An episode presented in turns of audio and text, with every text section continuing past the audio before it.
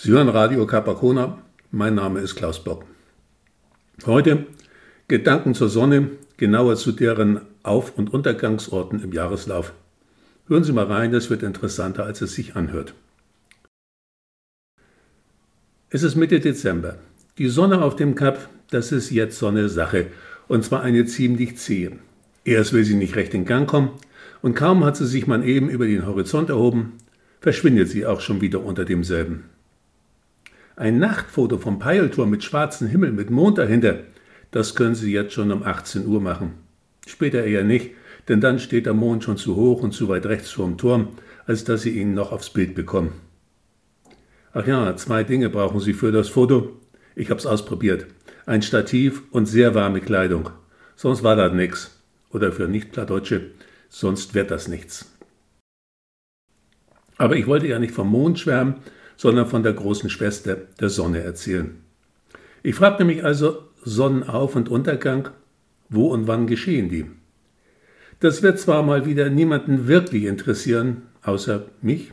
Ich finde es aber interessant, denn ich sehe den Sonnenaufgang im Wechsel der Jahreszeiten den Horizont entlang und zurückwandern. Was soll daran interessant sein, fragen Sie? Das weiß doch jeder Tropf. Im Osten geht die Sonne auf und im Westen geht sie unter. Ist doch klar wie Kloßbrühe. Das war's.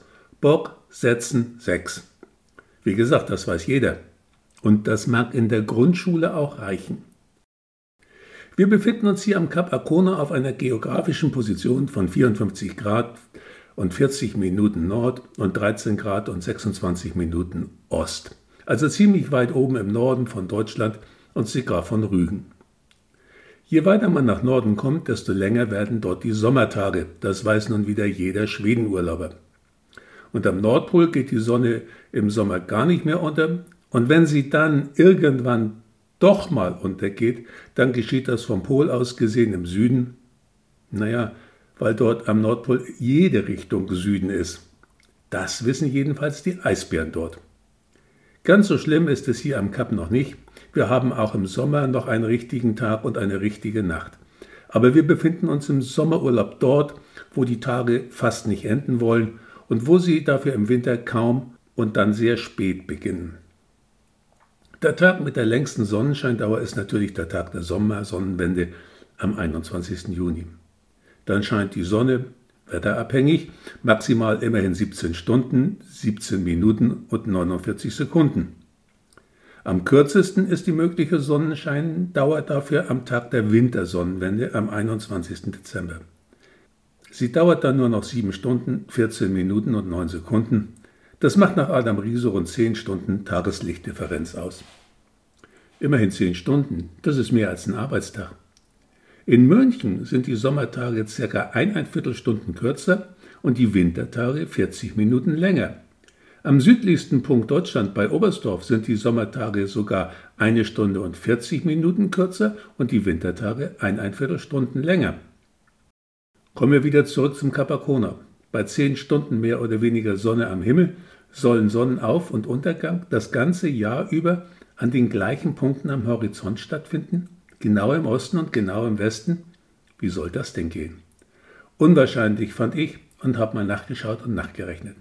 Und siehe da, im Dezember geht die Sonne über dem Kap bei 132 Grad auf dem Kompass, also ziemlich genau im Südosten auf, und bei 228 Grad oder ziemlich genau im Südwesten geht sie unter. Im Sommer geht sie dagegen bei 45 Grad, also genau im Nordosten auf und bei 315 Grad im Nordwesten unter. Nochmal, Sonnenaufgang bei 132 oder 45 Grad und Sonnenuntergang bei 228 oder 315 Grad. Das merkt sich jetzt für viele Zuhörer Kompassrosen fixiert oder nach Na und anhören. In der Realität machen sich die Unterschiede aber gewaltig bemerkbar. Die Differenzen betragen immerhin 87 Grad oder fast ein Viertel der Kompassrose oder eben 10 Stunden mehr oder weniger Sonnenlicht. Und das ist schon ein ganz schönes Stückchen Unterschied, finde ich. Im Süden Deutschlands betragen die entsprechenden Unterschiede dann gerade noch 36 Grad oder ein Zehntel der Windhose. Aber bevor ich Sie jetzt noch mehr verwirre, will ich es damit mal belassen. Noch einmal zur Zusammenfassung. Die Sonne geht hier eben nicht im Osten auf und im Westen unter.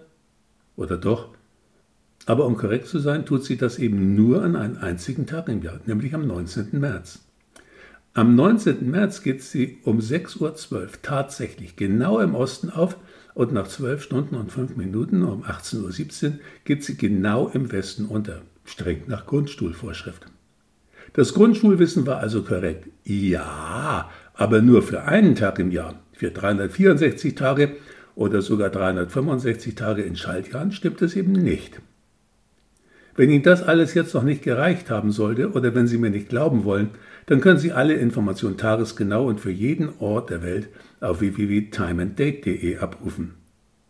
Was kommt schlussendlich aus unseren Überlegungen heraus? Das Kap Arkona gehört zu den sonnenstundenreichsten Gebieten Deutschlands, aber das ist eher eine Frage des Wetters als eine des Sonnenauf- und Untergangspunktes. Viel Spaß und immer gutes Licht wünscht euch ihn, euer ihr Klaus Bock.